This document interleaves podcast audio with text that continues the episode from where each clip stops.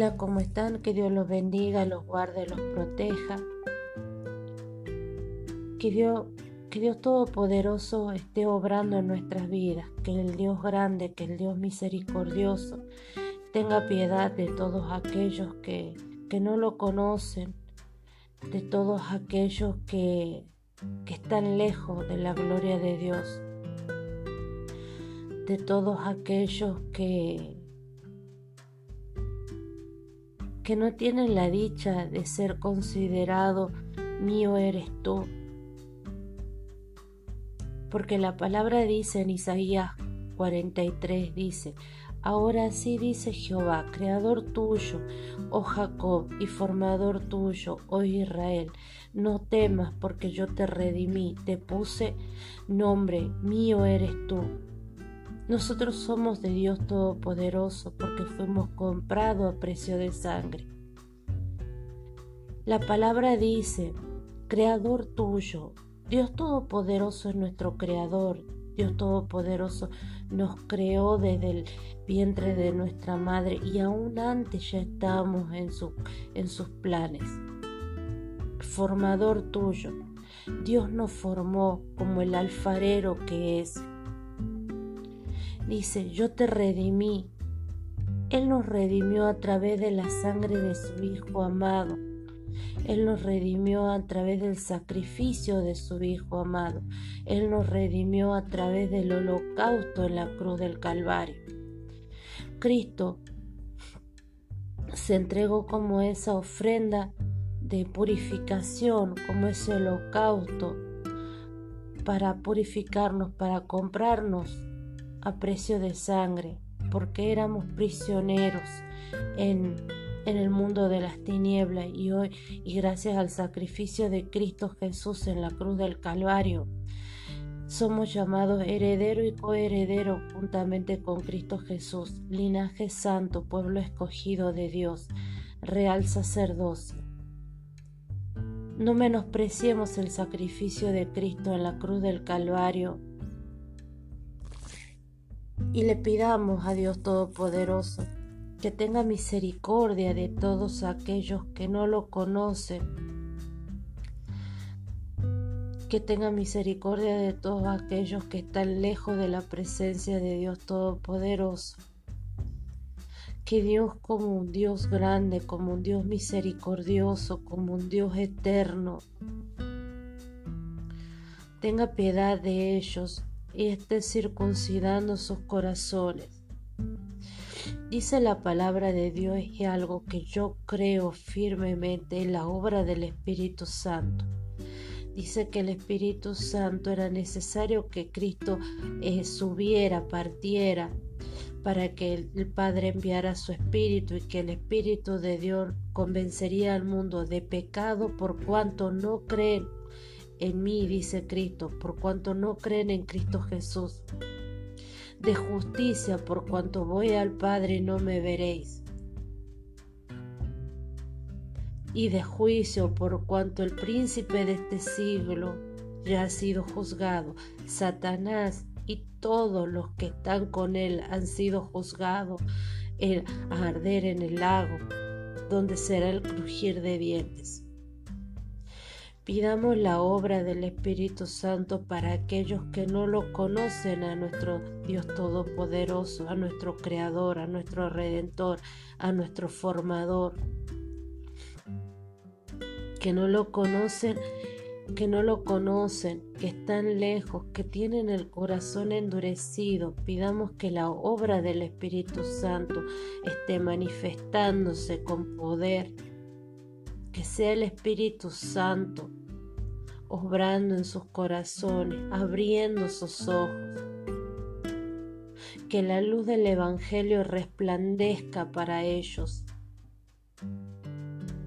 Que ellos puedan ver lo que nosotros vemos, a un Cristo resucitado, a un Cristo con poder, a un Cristo misericordioso, a un Cristo que entregó su vida en la cruz por, por los pecados de todos nosotros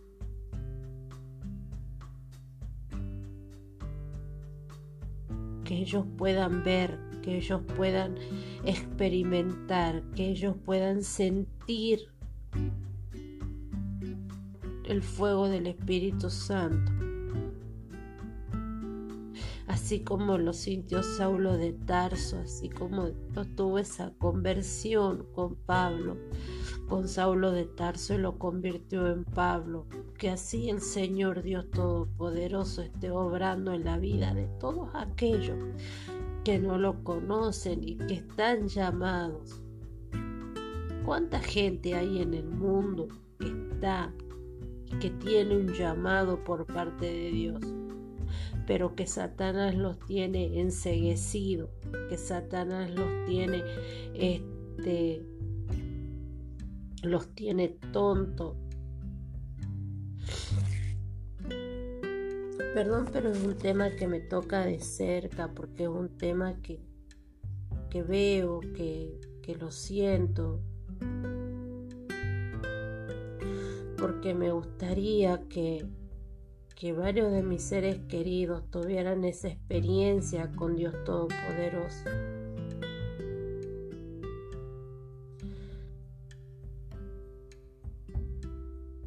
Que pudieran experimentar, que puedan conocer a un Dios grande, a un Dios misericordioso.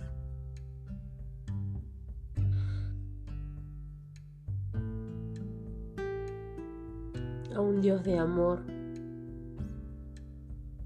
a un Dios redentor. Hagamos una confesión de fe. Confesemos a nuestro Señor Jesucristo como nuestro Rey y Salvador. Señor Jesucristo, yo te confieso como mi Rey y Salvador personal. Te pido que perdones mis pecados, te pido que perdones nuestros pecados. Señor, si hemos pensado algo que no era agradable, te pedimos perdón. Si hemos omitido hacer algo, Señor, por porque no lo queríamos, te pedimos perdón. Si hemos hecho algo, alguna actitud, te pedimos perdón. Si hemos dicho algo que ha herido, que ha maltratado a alguien, si hemos mentido, te, pedimos perdón, Señor. Yo reconozco que Dios Todopoderoso te levantó. Yo creo que Dios Todopoderoso te levantó de entre los muertos y está sentado a la diestra de Dios Padre Todopoderoso y que de allí ha de venir por tu iglesia. Yo creo, yo creo, yo creo, yo creo. Creo en un Cristo resucitado, en un Cristo con poder. Te pido que seas tú escribiendo nuestro nombre en el libro de la vida y que nuestro nombre nunca sea borrado.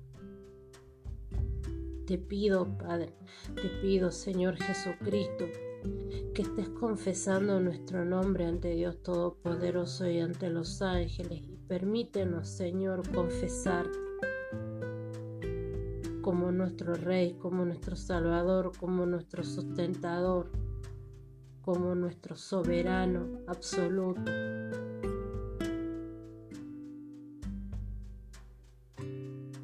Ten misericordia de aquellos que todavía no te conocen, de aquellos que todavía no tienen la dicha.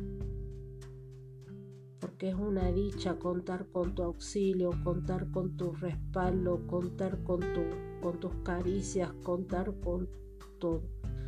Podemos pasar por un valle de lágrimas, pero si tu mano, si tu diestra nos sostiene, ¿quién contra nosotros?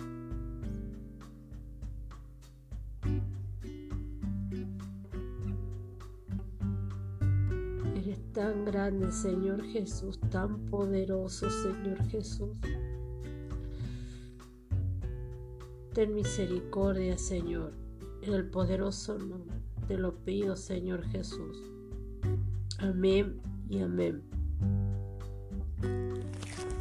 Últimamente, yo creo que se deben haber dado cuenta que es porque realmente hay situaciones en la vida que se tocan de cerca y me gustaría que pudieran conocer a un Cristo, a un Cristo resucitado, un Cristo con poder, como Dios me ha permitido conocer. Tengo la fe, la esperanza de la salvación de Cristo.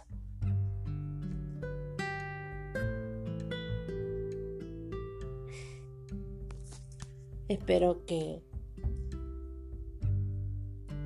No sé. No sé qué espero, pero sé que espero algo, pero lo espero en Cristo Jesús. Espero una conversión, espero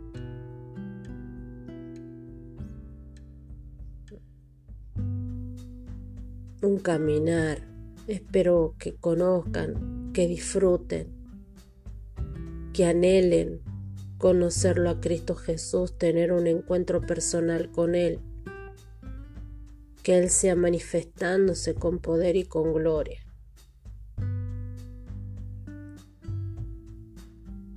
Él es tan grande, pero tan grande y tan misericordioso. Y el Espíritu Santo, pidamos el bautismo del Espíritu Santo.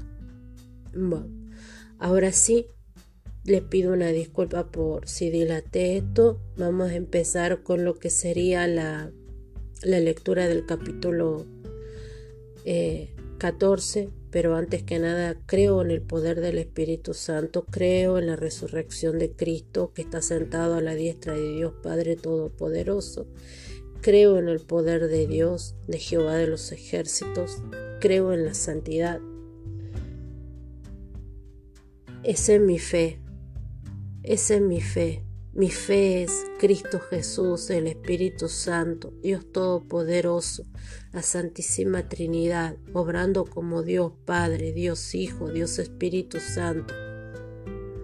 En eso creo yo, en eso creo yo. Yo creo en el poder, en la gloria del Dios eterno. Creo en la misericordia de Dios eterno. Creo que nadie, ninguno de lo que está en esta tierra sabe realmente eh, qué es lo que Dios tiene determinado, porque solo Dios sabe quién ha de ser salvo y quién no. Tengamos cuidado si nosotros pensamos que ya tenemos la salvación comprada. No, no, no, no, no, no. La salvación es algo que todos los días tenemos que estar trabajando porque podemos perderla. Hay gente, creo en la salvación, creo que cuando la gente creo en la salvación, creo que cuando dicen no, esta persona no tiene salvación porque esta persona es así, a lo otro, no, no, Dios Todopoderoso es un Dios misericordioso y Él sabe quién va a ser salvo y quién no va a ser salvo. Él sabe quién va a estar en su reino y quién no va a estar en su reino. Dios Todopoderoso es el que tiene la última palabra. Él es el alfa y el omega. Nunca olviden que Dios Todopoderoso es el que tiene la última, la última palabra. Es el que dice. Sí o no.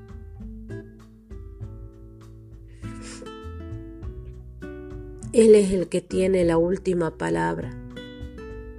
Él dice quién será salvo y quién no será salvo.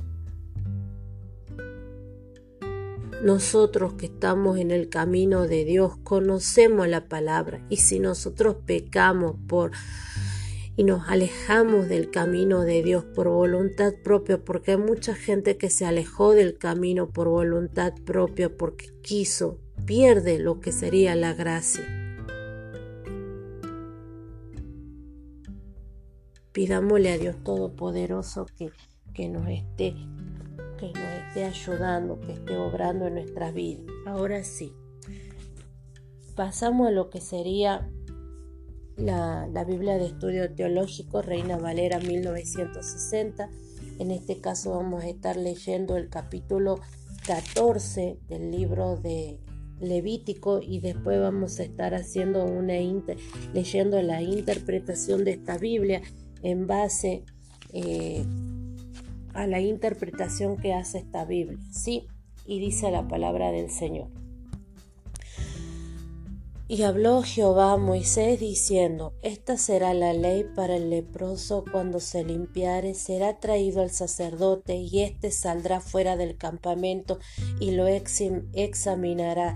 Y si ve que está sana la plaga de la lepra del leproso, el sacerdote mandará luego que se tomen para que para él que se purifica dos avecillas vivas, limpias y madera de cedro, grana e hisopo, y mandará el sacerdote matar una vecilla en un vaso de barro para aguas corrientes sobre aguas corrientes.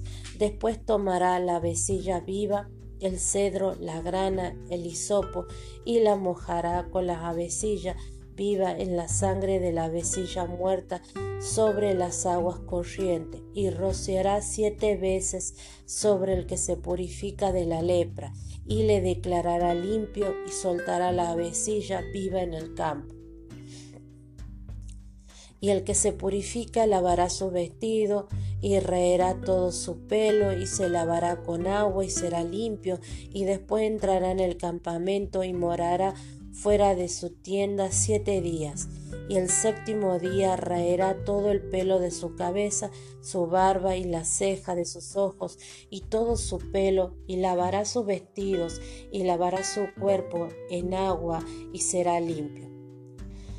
El día octavo tomará dos corderos sin defecto y una cordera de un año sin tacha, y tres décimas de efa de flor de harina, para ofrenda amasada con aceite y un log de aceite.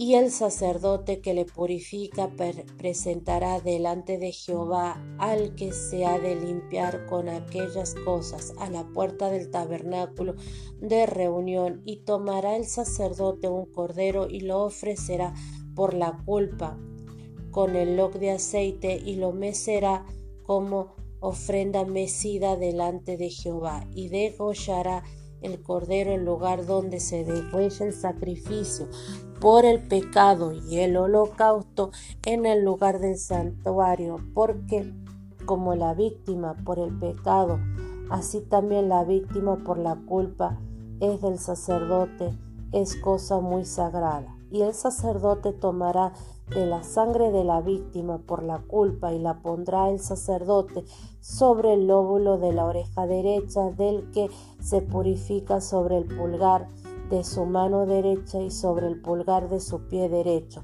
Asimismo el sacerdote tomará del loc de aceite y lo echará sobre la palma de su mano izquierda y mojará su dedo derecho en el aceite que tiene en su mano izquierda y esparcirá del aceite con su dedo siete veces delante de Jehová, y de lo que quedare del aceite que tiene en su mano, pondrá el sacerdote sobre el lóbulo de la oreja derecha del que se purifica, sobre el pulgar de su mano derecha y sobre el pulgar de su pie derecho, encima de la sangre del sacrificio por la culpa. Y lo que quedare del aceite que tiene en su mano, lo pondrá sobre la cabeza del que se purifica y hará el sacerdote expiación por delante, por él delante de Jehová.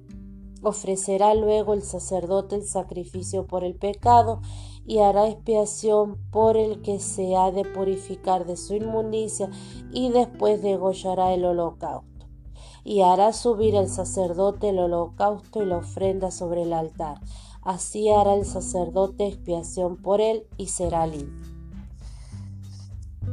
Mas si fuere pobre y no tuviere para tanto, entonces tomará un cordero para ser ofrecido como ofrenda mecida por la culpa para reconciliarse y una décima de efa de flor de harina amasada con aceite para ofrenda y un loc de aceite, y dos tórtolas o dos palominos, según pueda.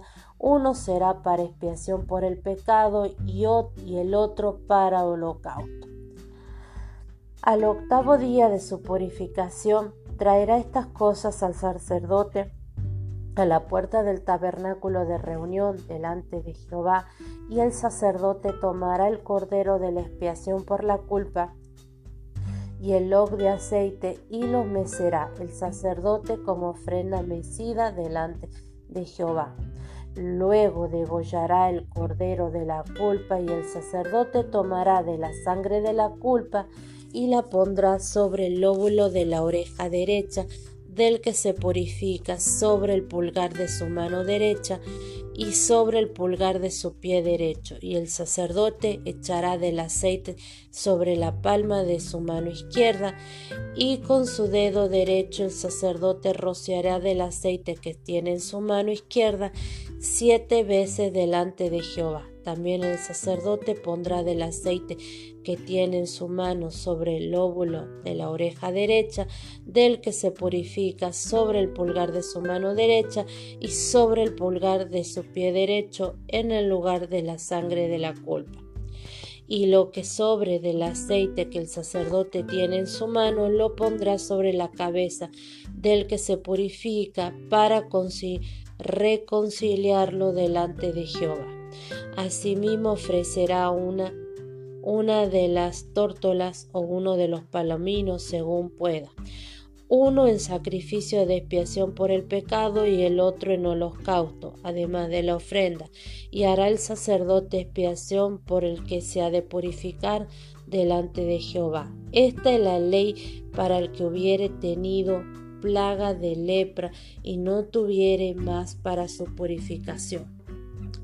Habló también Jehová a Moisés y a Aarón diciendo, Cuando hayáis entrado en la tierra de Canaán, la cual yo os doy por posesión, si pusiere yo plaga de lepra en alguna casa de la tierra de vuestra posesión, vendrá aquel de quien fuere la casa y dará aviso al sacerdote diciendo, algo como plaga ha aparecido en mi casa entonces el sacerdote mandará desocupar la casa antes que entre a mirar la plaga para que no sea contaminado todo lo que estuviera en la casa y después el sacerdote entrará a examinarla y examinará la plaga.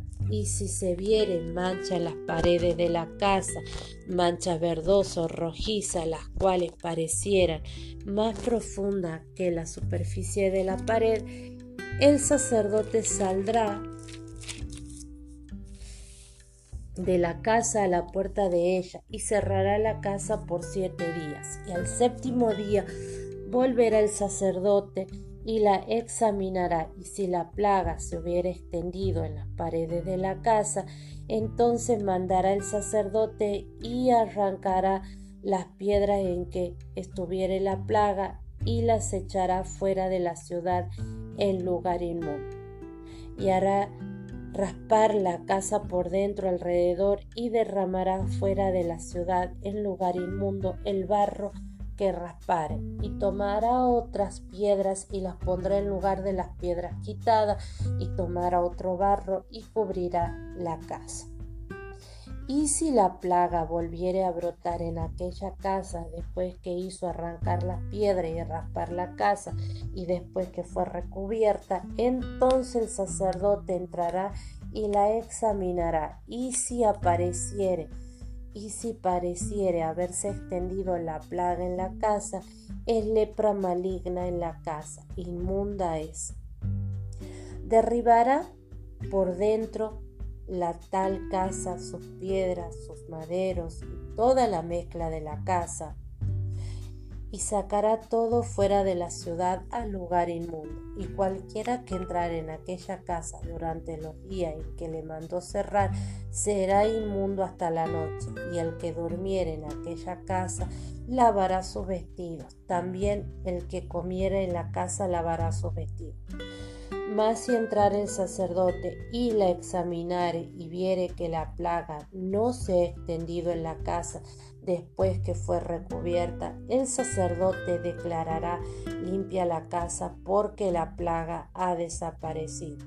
Entonces tomará para limpiar la casa dos avecillas y madera de cedro, grana e hisopo, y degollará una avecilla en una vasija de barro sobre aguas corrientes y tomará el cedro, el hisopo, la grana y la avecilla viva y los mojará en la sangre de la avecilla muerta y en las aguas corrientes y rociará la casa siete veces y purificará la casa con la sangre de la avecilla, con las aguas corrientes, con la avecilla viva, la madera de cedro, el hisopo y la grana, y luego soltará la avecilla viva fuera de la ciudad sobre la faz del campo.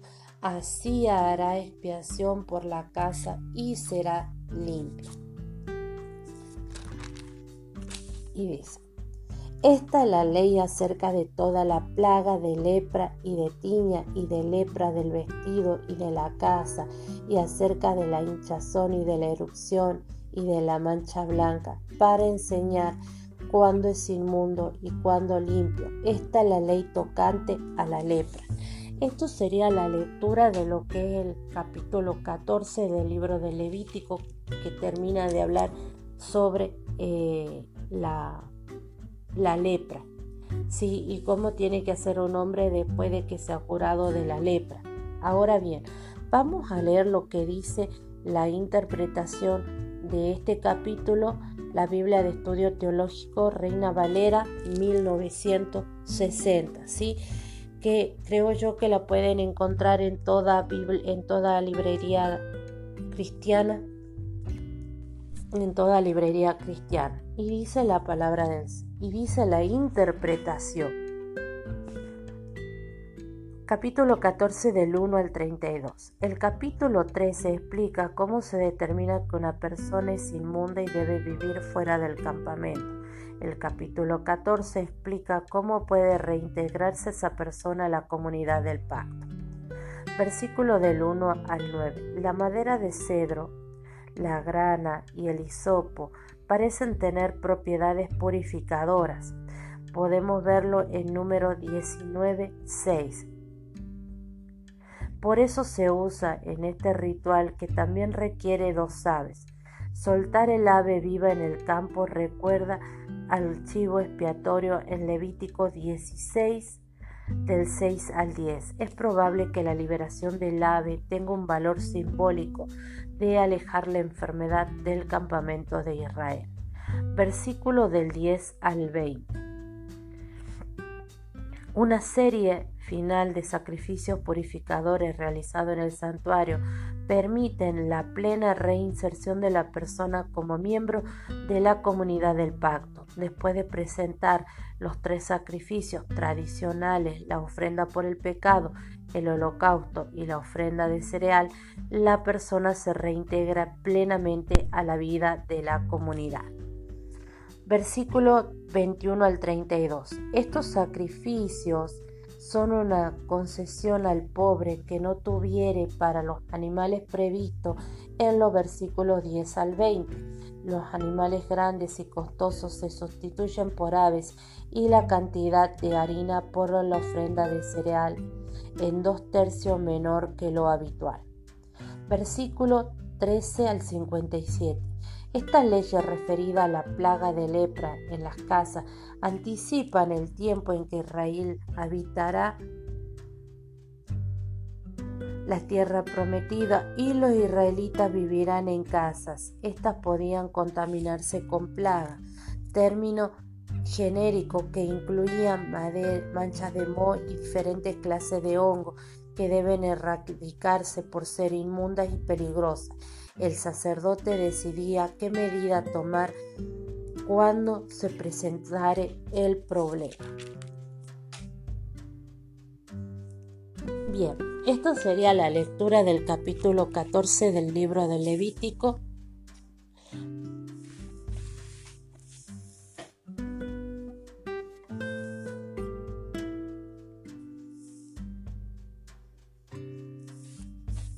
vamos a pedirle a Dios Todopoderoso que Él sea purificando nuestras vidas. Tal vez hoy en día no tengamos lepra, tal vez hoy en día no tengamos tiña, pero tenemos muchas pegadas, por así decirlo, muchas maldiciones, muchas enfermedades espirituales, eh, muchas cosas negativas que necesitan ser sacadas por la sangre del cordero. Tengamos en cuenta que nosotros estamos en un mundo, que nosotros somos extranjeros en este mundo, pero andamos en este mundo, caminamos en este mundo, vemos en este mundo las cosas como son. Hay cosas que nos duelen más que otras, pero pidamos a Dios Todopoderoso que Él tome control de nuestras vidas que Él sea lavándonos, que Él sea purificándonos con la sangre del Cordero para que sea Él protegiéndonos, para que Él sea una protección alrededor nuestro. Nuestro Dios Todopoderoso, nuestro Creador, nuestro Redentor, nuestro Sustentador. Padre Todopoderoso, Padre Misericordioso, Padre Eterno, en el poderoso nombre de nuestro Señor Jesucristo, yo te pido que seas tú liberándonos con poder, con gloria, con honra y con misericordia. Señor, si en esta hora tú ves que tenemos plagas espirituales, enfermedades, dolencias, Señor, este, persecuciones, Señor, por causa de pertenecer a a este mundo, a la gloria de Dios Todopoderoso, al, al reino de Cristo. Te pedimos que seas tú obrando. Tú eres un Dios protector. Escóndenos en el hueco de tu mano.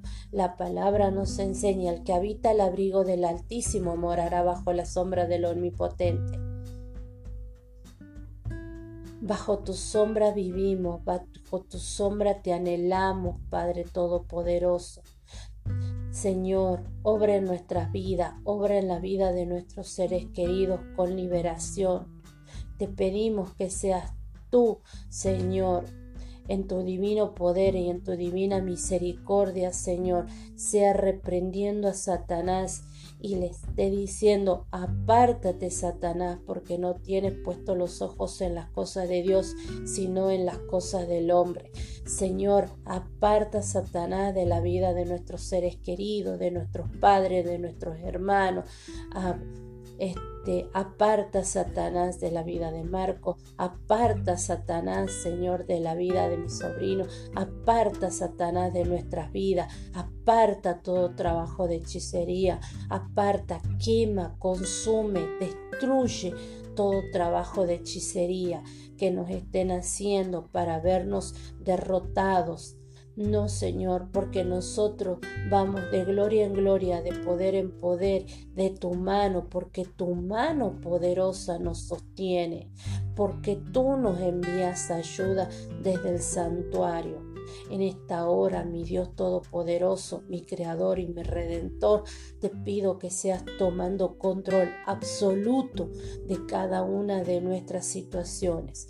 Te lo pido, Señor, en el poderoso nombre de nuestro Señor Jesucristo. Amén y amén.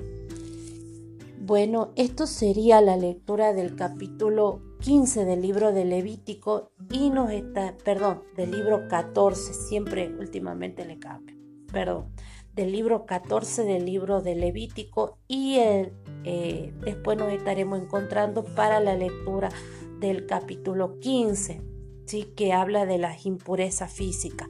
Que Dios los guarde, los proteja, los liberte, que la mano poderosa del Dios Altísimo esté con ustedes. Amén y amén.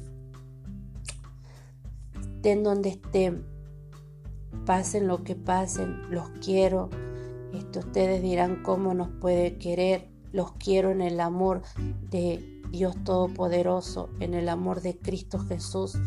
Les deseo lo mejor, lo mejor. Que Dios Todopoderoso ponga ángeles alrededor de, ustedes y que lo que su, su corazón anhela, Dios se los esté concediendo. Que Dios los guarde, los proteja, los liberte y nos encontraremos para la lectura del Levítico capítulo 15. Que Dios los bendiga.